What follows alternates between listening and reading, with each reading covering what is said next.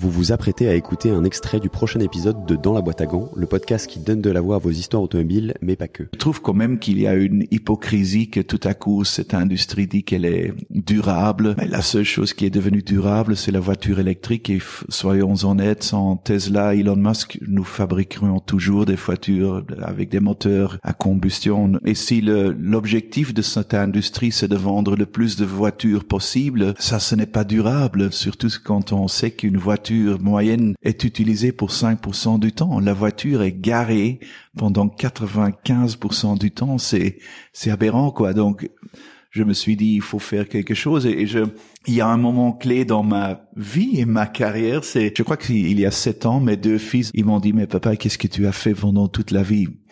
Et je me suis demandé, voilà, qu'est-ce que j'ai fait? J'ai dit, j'ai vendu des voitures et ça m'a pas donné un sentiment très chaleureux.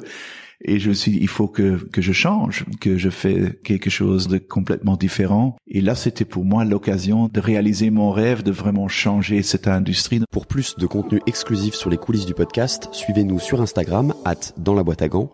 Vous retrouverez aussi la version filmée de vos épisodes préférés sur YouTube.